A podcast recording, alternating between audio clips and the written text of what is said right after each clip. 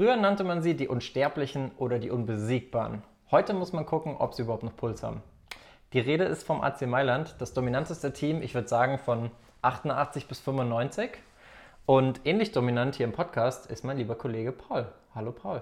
Aber nicht von 88 bis 95, deutlich später bei nee, mir. Nee, das war vor deiner, das war safe vor deiner Zeit.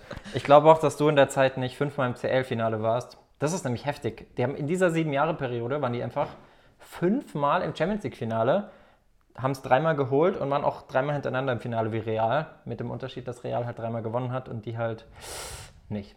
Richtig los ging es in der Ära Angelotti mit 2001 und ja, der hatte halt einfach eine Mannschaft aufgebaut, die meine, kind, meine, meine Kindheit extrem mitgeprägt hat. Ich meine, deine jetzt nicht so, du bist ja 2001 erst geboren, aber so Namen wie Andrei Shevchenko, Inzaghi, Pirlo, Seedorf, Nesta, Cafu, Kaka, vor allem Kaka war so mit mein Lieblingsspieler. Also das war schon eine richtig geile, geile Truppe. Ja, äh, kennst du diese Karten, die man, wo, wo man früher so, ah, wie hießen das nochmal, wenn man auf Match Attack? Nee, nee, nee, auf jeder Karte standen so Fakten über Autos und man hat die verglichen. Quartett, Quartett. Quartett, genau. Quartett. Und äh, mein erstes Fußballquartett war genau mit diesen Spielern, Shevchenko, Kaká, Gattuso, sowas. Geil. Deswegen ist es so langsam die Phase, wo ich aufmerksam geworden bin auf Fußball. Ja, und die waren ja auch in der Phase mega dominant, was Europa anging. Also jetzt die letzten Jahre hat man sie kaum mehr auf dem Schirm, aber in der Phase, um es mal kurz chronologisch aufzuzählen, 2003 Champions League gewonnen im Elfmeterschießen gegen Juve, was ja auch irgendwo zeigt, dass der italienische Fußball mega, mega krass äh, noch im Hype war. Der war ja eigentlich so in den 90ern die beste Liga der Welt. Da sind ja auch die ganzen deutschen Stars hingewechselt. Also ich glaube aus dem Gedächtnis, Rudi Völler war irgendwie bei, äh, bei Rom.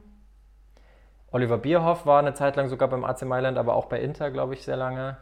Äh, Matthäus war doch auch in Italien. Also es Rummenigge, gibt richtig viele. Rummenigge auch, oder? Rummenigge, Breme, also ich glaube, die waren alle in Italien Schon zu der viele, Zeit. Ja. Und selbst Anfang der 2000er war es immer noch eine recht dominante Liga. Also so Spieler wie jetzt bei Juve Alessandro Del Piero oder David Trezeguet, das waren halt absolute Legenden. Und Totti bei Rom sowieso. Ähm, ich komme ja aus einer Zeit, wo man beim FIFA-Spielen noch nicht den Wert 0 bis 100 hatte oder 1 bis 99, sondern äh, in 1 bis 5 Sternen. Und so ein 5 Sterne, so klassische, klassische 5-Sterne-Spieler auf FIFA waren Nesta hinten und Totti vorne. Ah, okay, krass. Das war schon erfrischend. Die, die Zeit auf jeden war Fall, noch komplett vor mir. Ja, es war FIFA 05 sogar, glaube ich, wo das noch so war. Oh, okay. Ja, 6 bin ich eingestiegen. Knapp verpasst. Ja, siehst du mal. Auf jeden Fall haben sie da den, äh, den Champions League-Titel geholt. Klassisches 0-0 zwischen italienischen Mannschaften.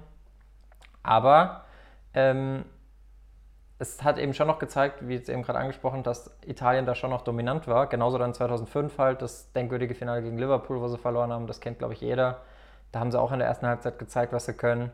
2006 waren sie im Halbfinale, sind gegen Barca ausgeschieden, die ja auch später das Ding geholt haben.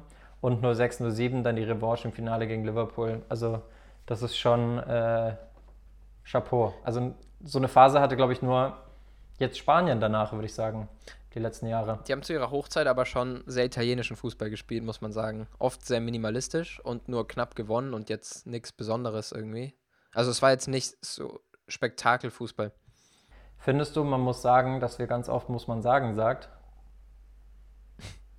Ist mir jetzt so noch nie aufgefallen, aber jetzt, wo du es gesagt hast, muss man sagen, wir sagen es wohl ziemlich oft. Und das wird ja. mir im nächsten Schnitt tierisch auf die Nerven gehen.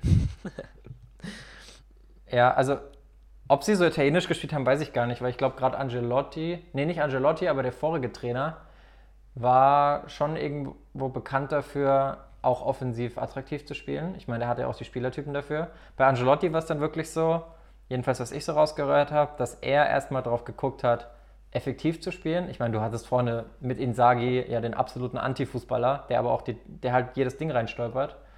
Ähm, und ich meine, Shevchenko war jetzt auch nicht so schlecht. Das ist wahrscheinlich für damalige Verhältnisse mit der kompletteste Stürmer. So, der war schnell, der war robust, der war spielstark, der hatte einen krassen Schuss.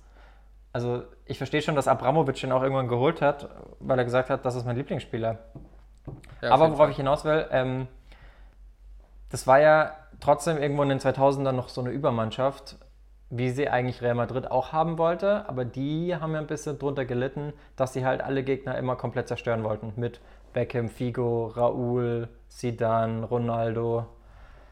Das ist ja eigentlich noch krasser von den Namen her, wobei Mailand da eigentlich schon knapp dahinter kommt, aber Mailand war irgendwie erfolgreicher, muss man sagen. Das meinte ich eben so ein bisschen, dass die nicht so viel, dass die nicht so viel Wert auf das Spektakel gelegt haben, sondern eher darauf äh, Wert gelegt haben, dass sie gewonnen haben. Also die wollten ja. jetzt nicht in jedem Spiel das weiße Ballett wie Real vielleicht sein und eine Show abliefern, sondern ihnen war es wichtiger, dass sie das Ding am Ende gewonnen haben. Und wenn es am Ende dreckig war, mit einem Elfmeter nach einer Schwalbe von Inzaghi. Das habe ich nämlich gehört, dass er dafür bekannt war, dass er ja. viel zu viele Schwalben gemacht hat. Generell, also mein Hass auf Italiener wurde schon sehr früh geschürt im Fußball. Äh, wir sind ja bei der WM 2006 gegen die ausgeschieden und kurz danach war, ist im Internet ein Video kursiert, wie die italienische Mannschaft Schwalben übt. Aber es war wahrscheinlich nur eine Spaßübung am Ende. Die haben quasi alle so geskippt auf dem Platz, so leichtes Tippeln. Und als der Trainer gepfiffen hat, mussten sich alle auf den Boden schmeißen und äh, ah, schreien. Aber ich war noch so jung, jetzt nachträglich fällt mir, glaube ich, auf, dass ich gar nicht hinterfragt habe, ob das wirklich die italienische Mannschaft war, weil das war auch sehr verpixelt, könnte auch einfach eine Hobbymannschaft gewesen sein. Die vielleicht naja. die Italiener verarschen wollten. Ja, vielleicht. Vielleicht war es am Ende eine deutsche Mannschaft, die die Italiener verarschen. Das war Matze Knob. Bestimmt, Matze Knob steckt doch hinter allem. Ja, stimmt, ja. Hm, was in der Phase mega krass war, was ich auch überhaupt nicht auf dem Schirm hatte. Also, ähm, es ist ja bekannt und auch ein Thema, dass 2006 dieser krasse Wettskandal war in Italien, da, wo Juve dann zwangsabsteigen musste. Und der AC Mailand war auch beteiligt, aber die mussten einfach, äh, die hatten, die durften in der Liga bleiben, aber die haben für die Saison 05, 06 nachträglich irgendwie 44 Punkte abgezogen bekommen. Und die waren eigentlich Zweiter hinter Juve. Und durch die 44 Punkte Abzug wären sie nicht mehr in der Champions League gewesen. Jetzt sind sie aber in Berufung gegangen vor Gericht und haben erwirkt, dass sie nur 30 Punkte abgezogen bekommen.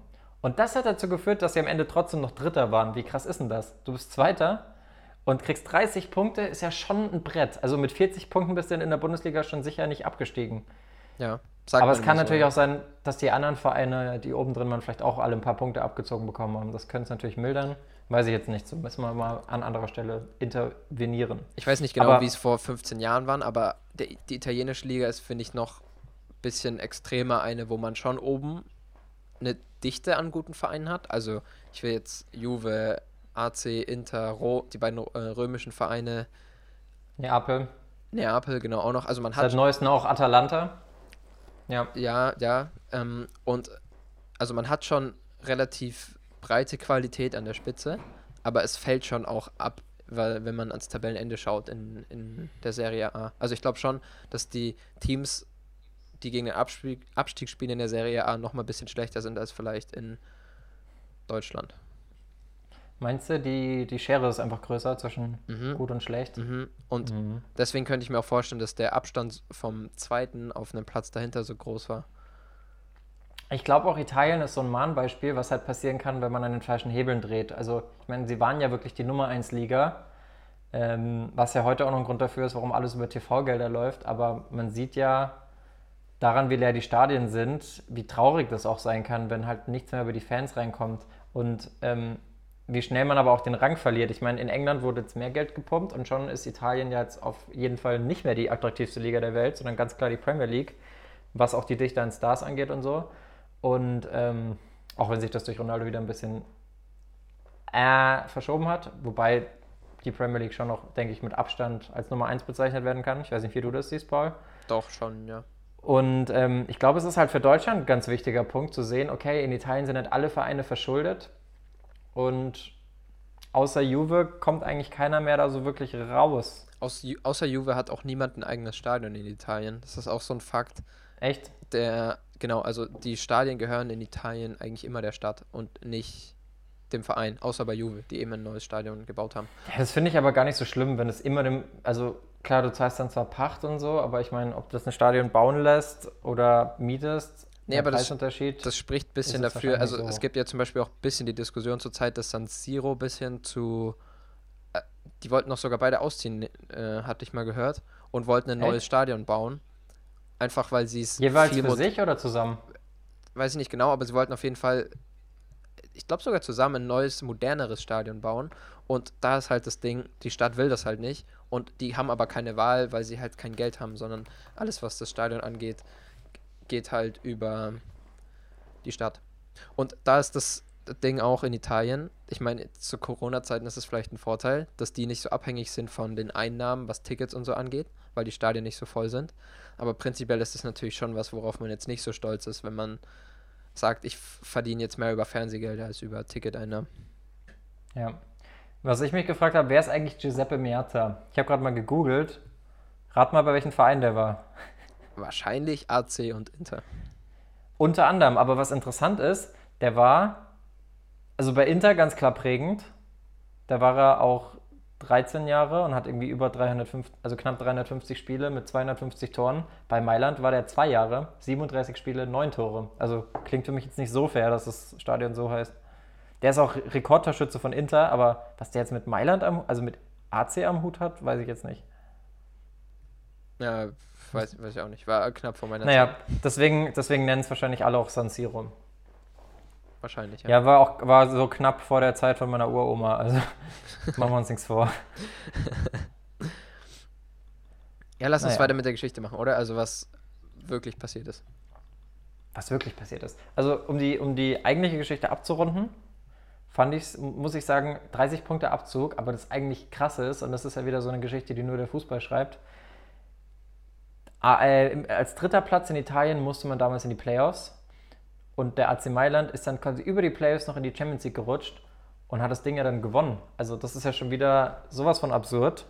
2000, 2000, die, 2003 haben sie es gewonnen, ne? Ja, ja, und 2007. Weil, ja, 7 auch, ja. Ja, genau. 05, 06 war eben die Saison, worauf sich der Wettskandal ausgewirkt hat von den Punkten. Und deswegen wären sie fast nicht qualifiziert gewesen für 06, 07, wo sie dann eben gewonnen haben. Und das ist doch krass das hatte ich übrigens so gar nicht auf der Rechnung, dass Angelotti einfach acht Jahre dort Trainer war. Also ich wusste, als er damals zu den Bayern kam, dass er ein Trainer ist, der schon ein bisschen eine Geschichte hatte mit Chelsea, PSG, Mailand. Aber dass der einfach acht Jahre in Mailand war, wusste ich nicht. Ja, der war einfach prägend, genauso wie ein Pirlo. Ich meine, den werden die jüngeren Zuhörer auch nur noch mit Juve in Verbindung bringen, aber der ist halt eigentlich eine Mailand-Legende. Der war auch bei Inter. Was mir da aufgefallen ist, ist, man hat immer so das Gefühl, oder in meinem Kopf war immer so, dass die Italiener relativ loyal sind. Vor allem, also zu Italien auf jeden Fall sehr, dass sie sehr national. Lokalpatriotistisch. Genau, ja. also weil die auch die Nationalhymne so voller Inbrunst singen und so. Aber, Hashtag Buffon. Aber wenn du dir anschaust, wo die ganzen großen italienischen Spieler alle gespielt haben, also du hast einen Pirlo, der so gut wie jeden italienischen Topverein durch hat, du hast einen Bonucci, der, was ich auch gar nicht wusste, der seine Karriere mehr oder weniger bei Inter begonnen hat, dann zu Juve Echt? ist, dann zu Milan, dann wieder zu Juve jetzt. Also das ist alles so, und da fallen dir auch ein Balotelli zum Beispiel, hat er jetzt auch schon, spielt jetzt auch schon für den dritten italienischen Verein.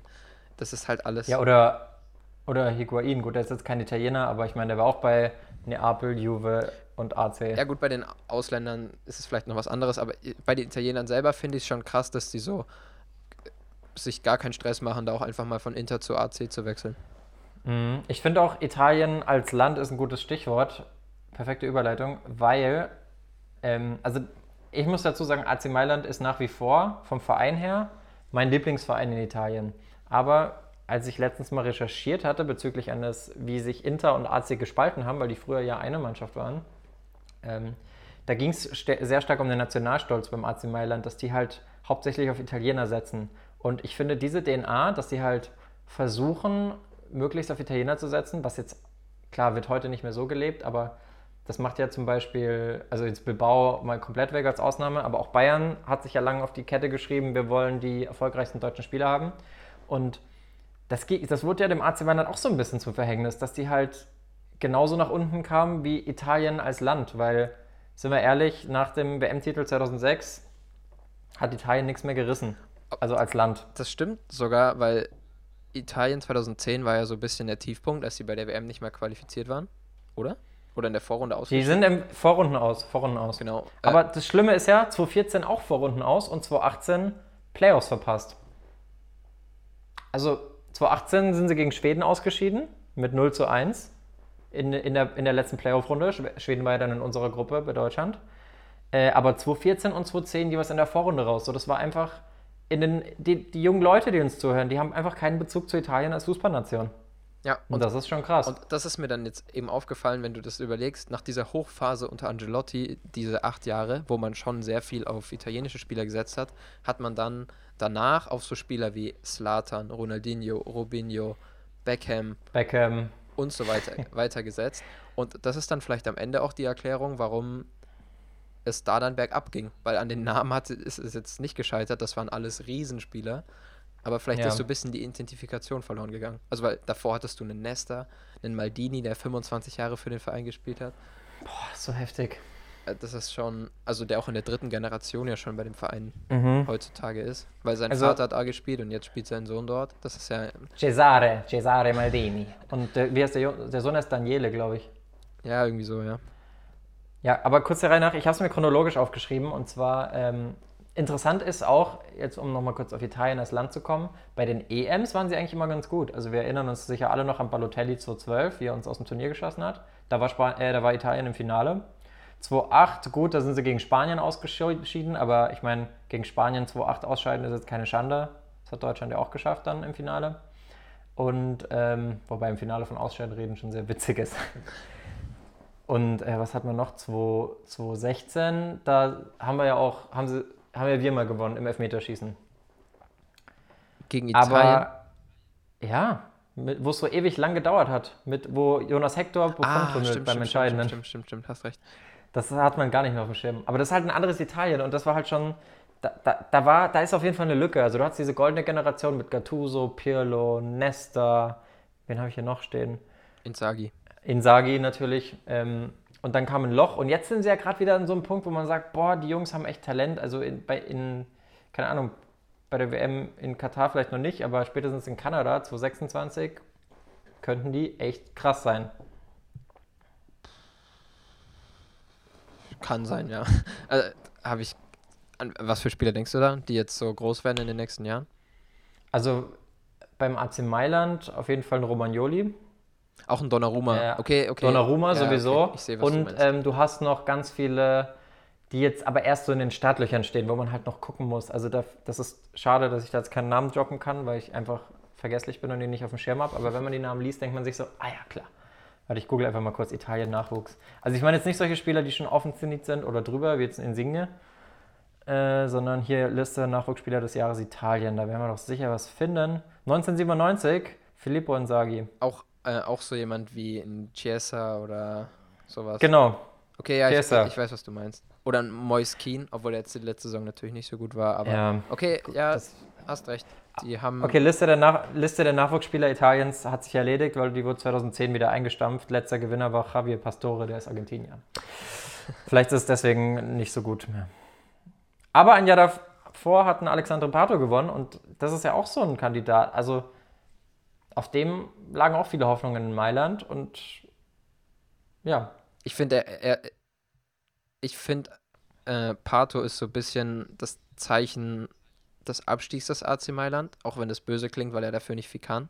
Aber an wie er sein Talent verschwendet hat, woran das jetzt auch immer genau lag am Ende, das ist ein bisschen ein Beispiel für mehrere Spieler in der Zeit, als es beim AC Mailand steil nach unten ging. Ich denke da an den Sharawi, ich denke da an einen Balotelli. Ich denke da mhm. an Ronaldinho, bei dem es da komplett. Auch ein Cassano hat ja im Prinzip sein Talent verschwendet. Ich meine, der war ja auch mal bei Real Madrid und natürlich beim AC Mailand. Ja. Also, Antonio Cassano. Da, ja. Ja, das ist halt eine Lücke. Und also 2000, um es chronologisch nochmal zu halten, 2010 kam so dieser Einbruch auch bei, also nicht nur bei Italien, sondern auch beim AC Mailand, weil du eben gesagt hast, okay, wir müssen jetzt alle Leistungsträger aussortieren, weil die halt auch langsam alt werden. Das waren halt Spieler wie Maldini, Nesta, Seedorf, Gattuso, Inzaghi und Pirlo.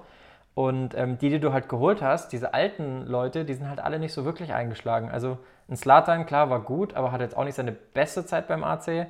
Rubinho im Vergleich zu vorher gefloppt. Cassano gefloppt, Van Bommel auch gefloppt, war auch schon über dem Zenit, weil bei Bayern eigentlich schon fast alt. Ne? Weißt du, welche Spieler zu der Zeit sich auch beim AC Mailand rumgetrieben haben? Spieler wie Prince Boateng, Sokrates, der Huntela. Massimo Oro. Oder auch äh, Aubameyang war damals von AC Mailand ausgeliehen, irgendwo nach Frankreich. Stimmt. Also das war schon, da sind viele Talente rumgelaufen, aber irgendwie haben sie es nicht mehr auf den Platz bekommen. War ja dann auch so ein bisschen ja. die Phase nach Angelotti. Angelotti war bis 2009 und dann hat für ein Jahr Leonardo hieß der, der sagt mir jetzt nichts, ein brasilianischer Trainer ist das, übernommen. Und ja, in, bevor dann Allegri 2010 übernommen hat. Nach der WM 2010. Ja, ich wollte gerade sagen, dann kam ja Allegri, das sollte ja dann auch der Umbruch werden, aber irgendwie ja, die, sind dann, die haben nochmal den Scudetto geholt, 2010. Genau, 2000. Wurden dann auch nochmal Vizemeister und dann nochmal Dritter. Nee, 2011 also haben sie 2000, Scudetto geholt, also 10, 11. Nur. Ja, 10, 11 genau. äh, Scudetto, dann 11, 12 Vizemeister und 12, 13 Dritter. Aber seitdem halt nie besser als Platz 5 und meistens zwischen Platz 6 und Platz 10. Und das ist halt also schon man, zu wenig für man, man kann schon sagen, dass das vierte Jahr von Allegri dann der Inbegriff des Absturzes war, weil da sind sie dann Achter geworden und Allegri wurde während der Saison schon entlassen. Und da hat dann ist erst ja auch so ein Interims berühmtes italienisches. Sp da hat erst ein Interimstrainer und dann Gattuso übernommen. Äh, nicht Gattuso, sorry, Seedorf war das damals. Ist ja auch so ein berühmtes italienisches Sprichwort, das verflixte vierte Jahr. ähm, ich glaube auch, dass so viele Trainerwechsel einem nicht gut tun und dass es auch so ein Paradebeispiel dafür ist, dass ehemalige Spieler nicht automatisch gute Trainer sind. Ich meine, wir sehen es Modelle, wo es richtig gut funktioniert, halt mit, mit Lampard, mit vor allem Sidan, mit, ich meine, Guardiola war eigentlich auch irgendwo Ex-Spieler bei Barca.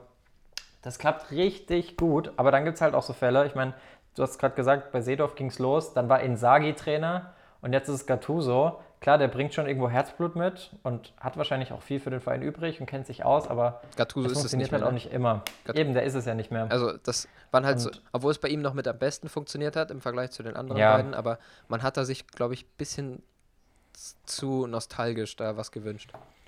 Aber was für mich auch so ein Knackpunkt war, ist halt, du hast, also jetzt mal aus dieser komplett überragenden Mannschaft, die ich mitbekommen habe, nicht die aus den 90ern, sondern in den 2000ern, da waren für mich schon so die Schlüsselspieler Pirlo, Shevchenko, Kaká und du hast halt, ich meine, Kaká ist gleichzeitig mit Ronaldo zu Real, ist da gefloppt, ist dann nochmal zurückgekommen, hat jetzt auch nicht dann so viel gerissen, ist glaube ich auch nach einem Jahr wieder weg, weil die sich dann nicht mal für, ein, für die Champions League qualifiziert hatten. Shevchenko, habe ich vorhin auch schon gesagt, wird nur gekauft, weil, weil Abramovic ihn haben wollte. Also weder Mourinho noch irgendjemand sonst wollte ihn haben. Und es war eigentlich für alle Seiten kein gutes Geschäft. Ich bin gerade am überlegen, ob der auch nochmal zurückkam zum AC. Nee, ich glaube nicht. Nee, ne? Pirlo ist auch in der gleichen Pirlo, Zeit weggegangen zu Juve. Und Pirlo ist ja der heftigste, weil das ist ja nicht nur, der ist zur Konkurrenz und äh, das ist ja nicht nur, der ist weg, sondern der ist ja auch noch zur Konkurrenz. Sprich, der hat ja auch noch Juve richtig stark gemacht. Juve war ja zu der Zeit, also in meinen Gedanken war Juve zwar auch mal ein Top-Team, aber war immer ein bisschen schäbig neben dem AC Mailand. Der AC Mailand war mehr so glorreich, ruhmreich. War, glaube ich, sogar irgendwann mal Rekordmeister, aber das ist mittlerweile, glaube ich, schon mit Abstand Juve, ne? Oder war nicht schon immer? Weiß ich nicht genau, aber mit Sicherheit ist es jetzt mit Abstand Juve. Es ist halt, ja. zum Beispiel, das meinte ich auch vorhin mit meinem, als ich ein bisschen das mit der Loyalität angerissen hatte. Bei Pölo, das ist so einer, wo man, dem sagt man einfach klasse nach. Ich finde, der hat einfach eine Aura. Äh, und das ist am Ende trotzdem jemand, der einfach von Inter zu AC und von AC zu Juve gegangen ist. Das ist schon. Darf ich kurz intervenieren? Ähm, ich glaube, ich habe mich gerade ein bisschen verrannt. Bei Statista steht, bis 2018 hat Juve 35 Mal den Titel geholt und AC und Inter je 18 Mal. Also voll daneben. Ja, okay, also Juve Rekord, doch deutlich Rekordmeister. Rekordmeister. Ja. Also trotzdem, um zu Pirlo zurückzukommen, ich finde. Aber international die erfolgreichste italienische Mannschaft. Siebenmal Champions League-Sieger. Ja. Insgesamt. Ja, erzähl, Pirlo, sorry. Äh, Pirlo war, ist so ein Spieler, der einfach so viel Klasse hat, aber trotzdem dann in der Situation den AC verlassen hat. Aber bei Pirlo wäre ich jetzt nicht auf die Idee gekommen, ihm da irgendwas Böses anzuhängen, sage ich mal. Also bei dem ist das einfach, okay, wenn so ein Gentleman, sage ich mal, so einen Move bringt, dann ist das halb so schlimm, wie wenn jemand anderes das macht. Ja, das war halt auch schon ein sinkendes Schiff. Also das war halt auch eine Zeit, ich, Pirlo war ja ein bisschen später, der war glaube ich erst so 2011, 2012, ne? Mm, ähm, da, da, war ja. halt der Abwärts, da war halt der Abwärtstrend schon klar erkennbar, weil zum Beispiel 2008 wurden sie nur noch, also ich darf es nicht vergessen, 2-6, 2-7 Champions League Sieg. Da bist du ja quasi ganz oben, wie du jetzt Liverpool einordnen würdest oder davor halt Real Madrid. So, da gehst du eigentlich davon aus, dass du auch in der Liga eine gute Rolle spielst. Aber 2008 wurden sie einfach Fünfter in der Liga, haben sich in der Saison darauf dann in der Euroleague im 16. Finale von Werder Bremen, die ja mittlerweile genauso schlecht dastehen wie der AC, äh, rausschmeißen lassen. Und ja, das waren dann alles so Zeichen. Also dann ging es ja immer weiter runter und dass sie jetzt schon seit ein paar Jahren nicht mehr besser als Platz 5 waren, ist halt schon, Heftig. Das ist der Riesenvorteil, den meiner Meinung nach Liverpool hat, auch wenn sie jetzt natürlich trotzdem dieses Jahr schon wieder ausgeschieden sind, dass die nicht so alt waren, als sie den Titel geholt haben. Also in der Mannschaft steckt immer noch viel Potenzial, weil viele Spieler sehr jung sind. Wenn du dir da andere Mannschaften wie zum Beispiel Mailand anschaust, die waren schon ziemlich alt, als sie den Titel geholt haben. Oder auch, ja. auch die Italien Bayern, ja auch als Nation. Genau. Das war wahrscheinlich die letzte Chance. Ja. Oder auch die Bayern die 2013, da war dann auch schon so jemand wie ein Schweinsteiger, war dann schon so mehr oder weniger die letzte Chance, wo er noch am höchsten Niveau war. Ja, deswegen ist es, glaube ich, auch nicht so leicht, so eine Ära zu prägen und deswegen sehen wir es auch so selten wie jetzt bei Barca in der Ära Guardiola, äh, dass eine Mannschaft halt oft, wenn sie noch so jung ist, nicht die Erfahrung hat und gleichzeitig noch, also da muss ja viel zusammenkommen, dass du so einen Titel hast. Du brauchst Erfahrung, du brauchst trotzdem noch die Energie, die Kraft, die Dynamik und das fußballerische Können. Gut, das verlernst du vielleicht nicht, aber die anderen Faktoren ist schon krass. Wenn du also, halt noch so eine junge Mannschaft, schon viel zusammenkommen. Wenn du noch halt noch so eine junge Mannschaft bist, dann passiert dir vielleicht das oft, was Liverpool im Jahr davor passiert ist, dass sie zwar bis ins Finale kommen, aber am Ende nicht den Titel geholt haben. Und da hat der Oder wie Dortmund. schon die Abgezocktheit. Oh, genau, Dortmund auch gut. Oder Dortmund hat ja ständig Lehrgeld gezahlt in der Champions League. Genau. War teilweise die bessere Mannschaft, hat, glaube ich, im, im Jahr noch vorm Finale oder zwei Jahre vorm Finale gegen Bayern, sind sie noch äh, gegen Neapel, glaube ich, raus mit einem mega dummen verursachten Freistoßtor von Insigne, wenn ich mich richtig entsinne. Aber kann auch sein, dass es noch Euroleague-Zeiten waren. Also Dortmund hat ja auch viele Lehrphasen gehabt, aber ja, das stimmt schon. Also je älter so eine Mannschaft, desto kritischer ist es halt mit dem Umbruch und deswegen, ich finde, heute machen das die Vereine besser. Ich glaube, die haben da auch so ein bisschen draus gelernt und achten schneller mal drauf, ähm, die Mannschaft zu verjüngen. Vielleicht ist es auch so, dass mittlerweile jüngere Spieler schon mehr Qualität haben. Also, vielleicht, vielleicht ist es mittlerweile einfacher, einen richtig guten 23-Jährigen zu finden, als noch vor ein paar Jahren. Glaubst du, so Typen wie so ein Insagi, der einfach die Dinger mal reinstochert? Also ich habe mir zum Beispiel die Highlights gegen Bayern angeguckt, weil das so ein Symbolspiel war, wo sie 4-1 gewinnen zu Hause. Kennst du das? Nee, aber ich habe auch davon gehört, dass er in dem Spiel da gibt's halt, symbolisch Da gibt es halt so richtige Stochertore, weil ich glaube, ah, jetzt weiß ich nicht, ob ich es verwechsel, weil ich habe zwei Spiele gesehen, aber bei einem wird er angeschossen. Nee, das war ein anderes Jahr. Also einmal wird er auf jeden Fall von Pirlo angeschossen und der Ball geht ins Tor. Das war aber, glaube ich, sogar das Finale 2000. 7 gegen Liverpool, aber bei dem Bayern-Spiel, da stochern sich irgendwie Leserazu und Sanyol oder Lucio die Bälle hin und her und Insagi kriegt den irgendwie so an die Brust und an den Kopf und schiebt den einfach so, so richtig Thomas Müller-Style ins Tor. Und glaubst du, solche Typen gibt es noch? Ich meine, ich habe es ja gerade schon vorweggenommen, Thomas Müller kommt vielleicht ein bisschen ran, aber ist schon eher die Ausnahme, ne? Mm, ja, ich finde, jetzt gibt es eher mehr von dem anderen Stil. Extrem. Die mhm. viel mitspielen, aber den Ball einfach nicht reinbekommen. Die einfach diese einfachen Dinge nicht mehr machen. Ja, zum Beispiel ein Giroud. Ja, ja, stimmt. An den hatte ich jetzt nicht gedacht, aber stimmt, ja. So einer, ja. Oder auch eine Zeit lang ein Firmino, der macht auch nicht so viele Tore eigentlich. Aber Außer wenn er halt gut drauf ist, dann macht er die schon regelmäßig und gut. Ja, stimmt schon. Ein Firmino nicht ganz so stark, stimmt schon. Mhm. Ja, aber Mailand der Neuzeit ähm, ich meine, die haben ja auch einen Investor bekommen, wo man dachte, okay, jetzt geht's bergauf. Du hast vorhin Bonucci angesprochen, den haben sie ja auch geholt. Da dachte ich, also da dachte ich wirklich, okay, krass, da entsteht wieder was, weil Bonucci ist auch so ein geborener Anführer. Der stand ja bei Juve jahrelang neben Chiellini und Basali in der Dreierkette. Mit dem geht was, aber also, dass der dann auch wieder zurückwechselt, ist ja eigentlich schon, spricht ja schon Bände. Weil für den ist das ja auch peinlich. Ich meine, egal ob du es jetzt eng nimmst mit der Vereinstreue oder nicht, aber von vom AC Mailand zu Juve wieder zurückzuwechseln oder andersrum, ist schon immer wahrscheinlich nicht so gut fürs Ego. Genauso wie bei Buffon. Gut, das ist ein bisschen ein anderes Szenario, aber also bei Bonucci ist es schon ein Zeichen. Bonucci hatte damals aber, denke ich, auch Stress mit Allegri. Oder mit Conte. Weiß man nicht, ne? Ich weiß nicht mehr genau. Nee, Conte war später. Ja, nee, Allegri war nach Conte. Ja. Aber ist ja auch egal, zumindest, äh, was ich noch sagen wollte, ist, dass Mailand dann nach dieser Hochphase und dann die Phase, in der sie Stars hatten, die nicht funktioniert haben, dass sie die dann aber für kaum mehr was verkaufen konnten und dadurch in finanzielle Probleme gekommen sind. Also zum Beispiel musste man dann einen Slatan und einen Thiago Silva, die noch mit so die größten Namen waren, die auch funktioniert haben, musste man dann beide innerhalb von einer Transferperiode an PSG abgeben, weil da dann der Investor eingestiegen ist und die halt ordentlich Geld hingeblättert haben. Ja. Und Mailand langsam Probleme hatte. Und so ist es dann überhaupt erst dazu gekommen, dass man dann zu dem Investor, auf den Investor zurückgreifen musste, von dem du gerade gesprochen hast. Das beste Beispiel ist ja Markus Piontek. So, der ist ja zur Hertha jetzt gewechselt und den hat Mailand ja auch mit Verlust verkauft. Den haben die damals als mega krasses Talent von äh, Sam, äh, Genua, oder? Genua? Nee, nee. sicher? Diese rot Oh, das ist Bologna? Bologna. Bologna gekauft. Ich, bin, ich guck, ich, ich, guck, ich guck mal, nicht, dass wir jetzt gerade Scheiße erzählen. Eine, dieses rot-blaue. Ich glaube, es ist Genua. Ja, klar. Sampdoria Genua. Genau, ja. Äh, ja, für, für 36 aber. Millionen oder so, ne? Ich schau gerade, die, haben ihn für, die haben ihn für 35 Millionen geholt und jetzt für 24 Millionen an die Hertha verkauft. Ja klar, wenn die Hertha anklopft, dann wird man weich. Große Projekte erfordern große Spieler. Auf jeden Fall, ähm, der kam ja auch in der Phase, wo ich finde, wie schlecht kann man eigentlich sein Geld ausgeben? Du hast gerade die Investoren schon angesprochen. Äh, dieser Lee Hong, Yong Hong und sein Konsortium, die haben sich irgendwie dazu verpflichtet, in den drei Jahren über oder um die 350 Millionen Euro auszugeben. Und zur Saison 18, 19 haben die einfach 170 Millionen rausgeschleudert, also noch mehr als die Hertha. Ich glaube, die haben auch, auch über 100 Millionen rausgehauen, oder? Nee. Nee, 75 waren es doch, oder? 75 ja, sowas. Aber eben, da sieht man mal, was das nochmal für eine Dimension ist. Nur, jetzt guck dir mal die Liste an, die haben 170 rausgehauen für folgende Fehlkäufe. Lukas Paqueta, das war der teuerste.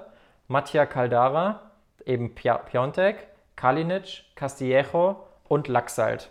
Und dann noch 10 Millionen für eine Laie von Higuain. Gut, das war jetzt nicht komplett falsch investiert, aber die, die, die Summen, also die Spieler, die man da geholt hat, die haben alle nicht gezündet. Das war halt so der Schritt von, wir haben Stars, dann haben wir, die funktionieren, dann hatten wir Stars, die nicht mehr funktionieren und dann hat man nicht mal mehr Stars, nicht, nicht, mal mehr Stars und die waren, also das waren nur noch so Halbstars, also sowas wie ein Shalanolu war ja bei Leverkusen schon gut, bevor er zu Mailand gegangen ist, aber das, das war ja trotzdem kein Star, der mit einem der hätte noch mal, KK oder so vergleichen können.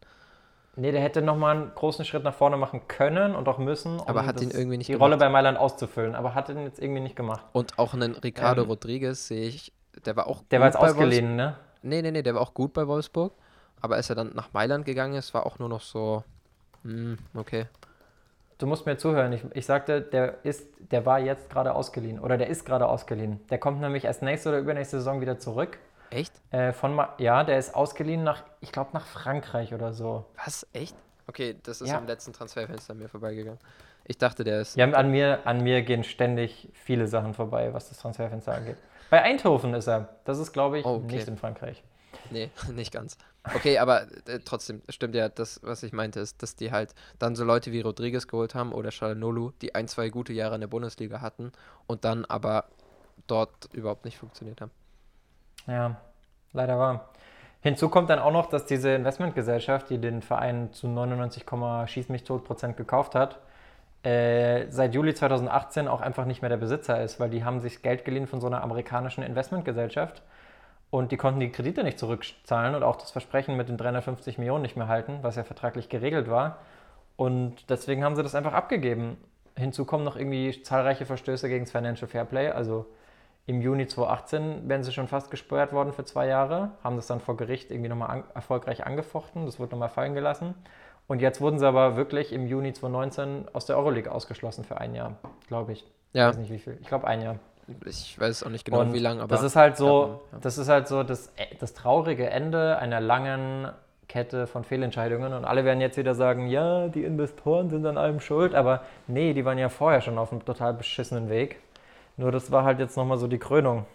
Wie der in wie so eine Investorenübernahme funktioniert, habe ich auch noch nicht ganz verstanden. Die kaufen sich die Anteile, aber mit geliehenem Geld und dann haben sie, können sie das Geld, was sie sich geliehen haben, nicht zurückzahlen und dann übernimmt den Verein doch wieder jemand an. Also das ist wirklich für den normalen Fan doch nicht durchschaubar, oder?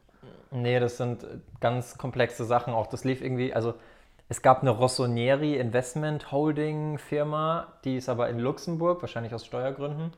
Und die besitzt die Anteile am AC Mailand und ach, was weiß ich, also, irgendwie so. Da ist es mir fast noch lieber, wenn einfach dieser eine Scheich PSG besitzt, weil dann weiß Oder man... Mansur. Ja, dann, bei City. Dann weiß man wenigstens noch, wer dahinter steckt, aber wenn da irgendeine Investment Group dahinter sitzt. Gut, du hast ja immer ein Gesicht. Komisch. Also bei, bei den Scheichs stecken ja genauso Firmen dahinter. Ja, stimmt auch, klar. Ähm, nur, also da war ja das Gesicht auch dieser Chinese. Ich dachte, es war ja auch so, das hatte ich so im Kopf, ja, die Chinesen haben Inter und AC gekauft. Hm, ja, Weil das, bei, das muss man sagen, bei Inter hat es ja besser funktioniert. Also Inter hm. ist ja auf einem echt guten Weg. Waren jetzt im Meisterschaftsrennen, sind es eigentlich immer noch, wenn die Saison weitergeht.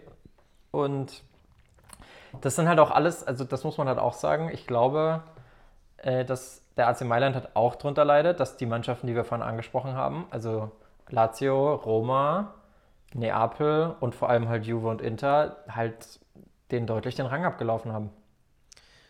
Für mich ist halt ein bisschen, das müsste ein klarer Cut kommen bei AC, weil ich habe gehört, mittlerweile sind sie finanziell stabil. Und das ist ja schon mal immerhin wieder was, worauf man aufbauen kann. Also einen verschuldeten Verein, da, kann, da tut man sich vielleicht schwer, jetzt was aufzubauen. Gerade in Tagen wie diesen, ne? Genau, aber jetzt, wo sie finanziell stabil sind, wäre es wahrscheinlich wieder möglich.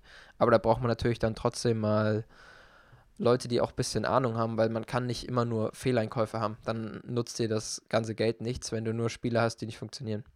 Ich muss sagen, die jetzige Transferperiode liest sich deutlich besser als die vorigen. Klar, die haben jetzt für einen Frank Kessier von, von Atalanta haben die auch 24 Millionen ausgegeben, aber, aber der Typ ist 22, das ist ein, gutes, ja. das ist ein guter Preis. Aber ich finde auch, ein Rafael Leao hat Potenzial, ein Theo Hernandez von Real Madrid hat Potenzial. Ja, finde ich auch. Also, äh, die sind schon also wieder das, sich. Auch das ist schon alles ganz gut.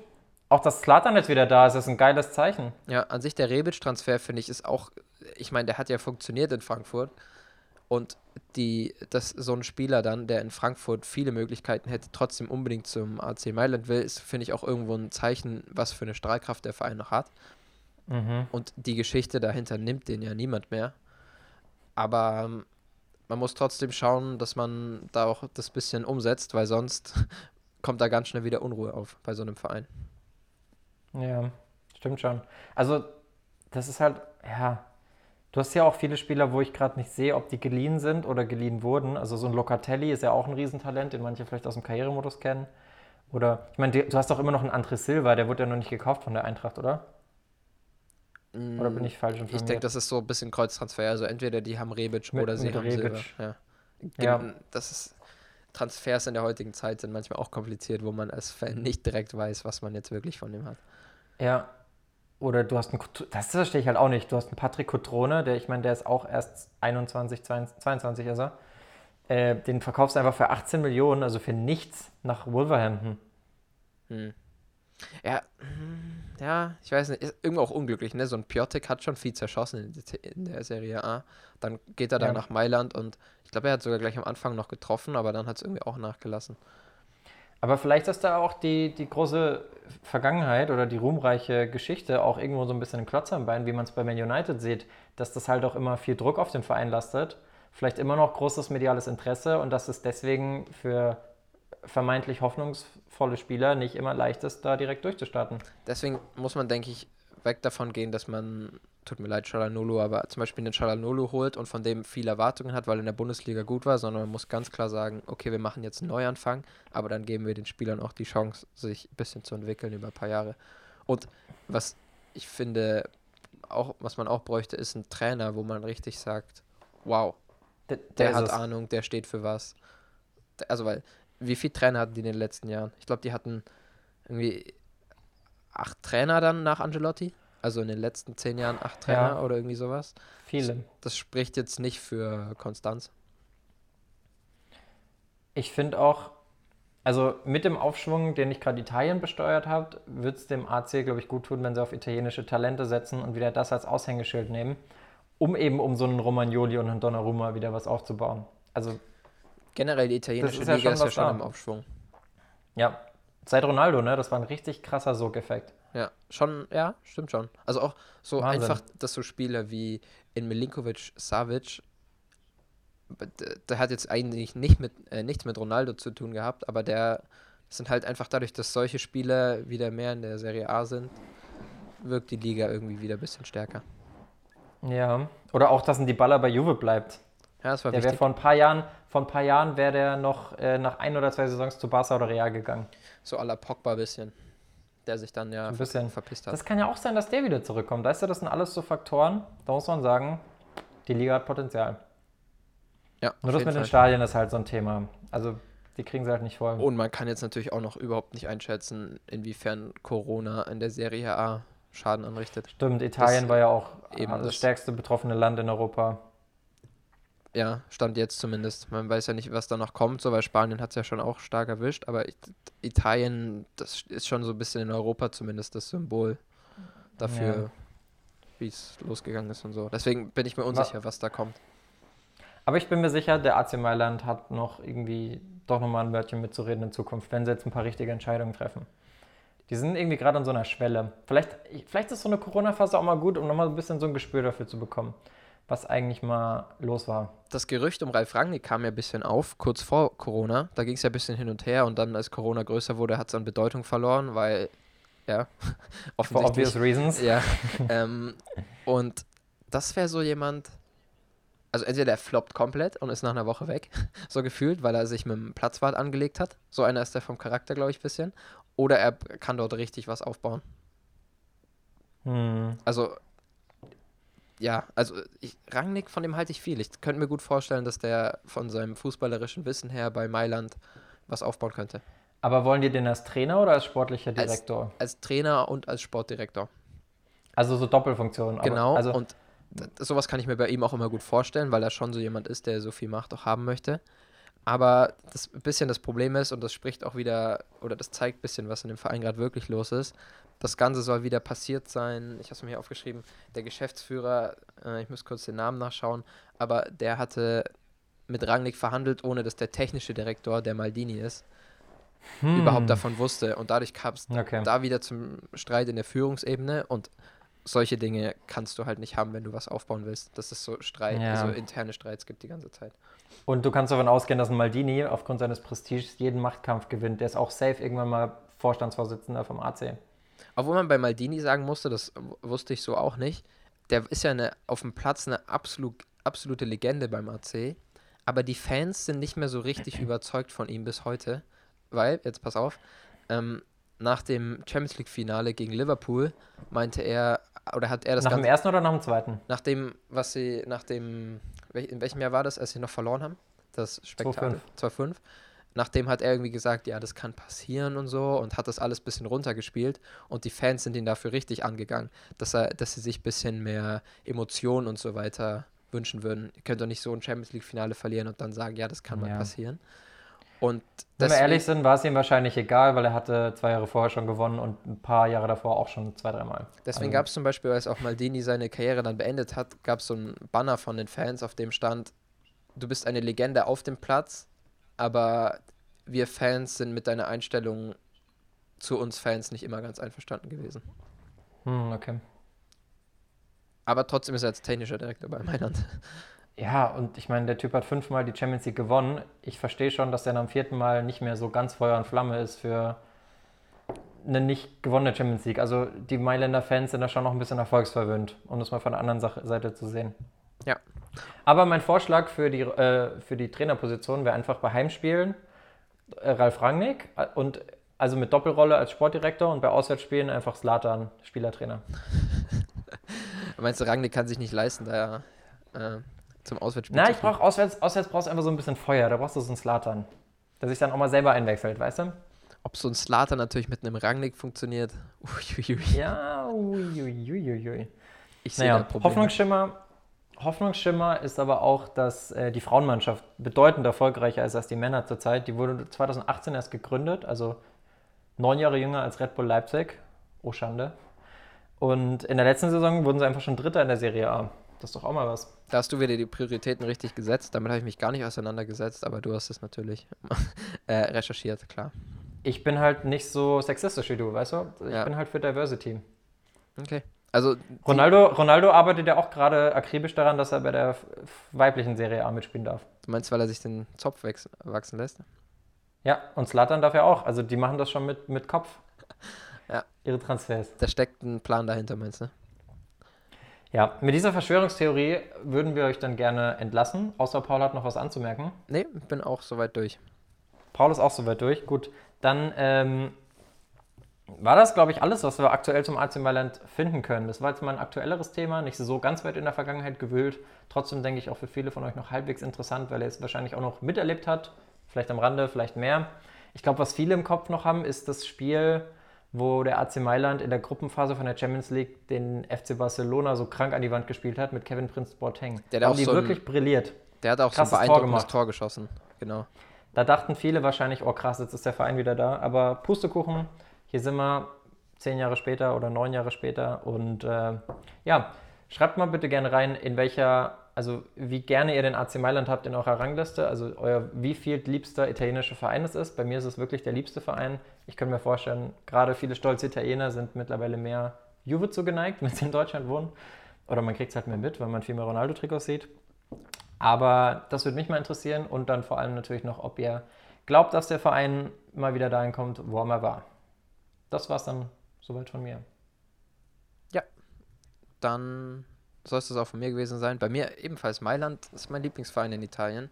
Allerdings Irgendwie haben die Farben was, ne? Ich finde ja, Inter immer so ein bisschen unsympathisch, obwohl Inter eigentlich von der immer so, hm, aber rot-schwarz ja, so kalt. Ja. Aber das Traurige ist, Inter ist ja eigentlich von der Philosophie der viel sympathischere Verein. Also die sind ja viel mehr für Diversity und tralala. Und ich habe sogar gelesen, das fand ich auch super, als der AC Mailand mal in einer Phase sich irgendwie keine Spieler leisten konnte, da hat Inter denen sogar Spieler geliehen und was weiß ich was. Also da ist schon was, aber ich, ich werde trotzdem mit Inter nicht warm. Ich bin ein großer AC Mailand-Fan. Geht also mir genauso. So Inter ist mir irgendwie auch ein bisschen unsympathisch. Vielleicht lag das bei und mir auch. Und auch Juve, also Juve seit dem Rebranding vom Logo von mir aus, aber davor auch diese, dieser komische, dieses komische Wappen, früher schon. Also klar, Netwet und so waren geile Spieler. Der Piero hatte ich auch diese, kennst du noch diese Kickfiguren? Also diese großen. Gab es die in deiner Zeit noch? So. Die man so anziehen konnte? Ich weiß gar nicht mehr, wie die heißen. Wo man so hinten drauf drückt und dann schießen die so. Tipkick. Aber nicht so billig. Tipkick. Ja, nee, aber Tipkick ist ja nur so kleine Stahlfiguren. Das waren schon wirklich so aus Plastik, die auch wirklich aussahen wie die Spieler und die waren so 30 Zentimeter hoch circa. Mm, nee, sag Komm jetzt nicht mehr. drauf. Nee. Naja, gut. Gut. Lassen wir es für heute, oder? Gerne ja. Daumen nach oben da lassen, Kommentar schreiben, wie es euch gefallen hat, was wir anders Glocke machen aktivieren. sollen. Genau, Glocke, Glocke aktivieren auch immer gut. Und dann sehen wir uns nächsten Donnerstag wieder. Peace. Bleibt am Ball.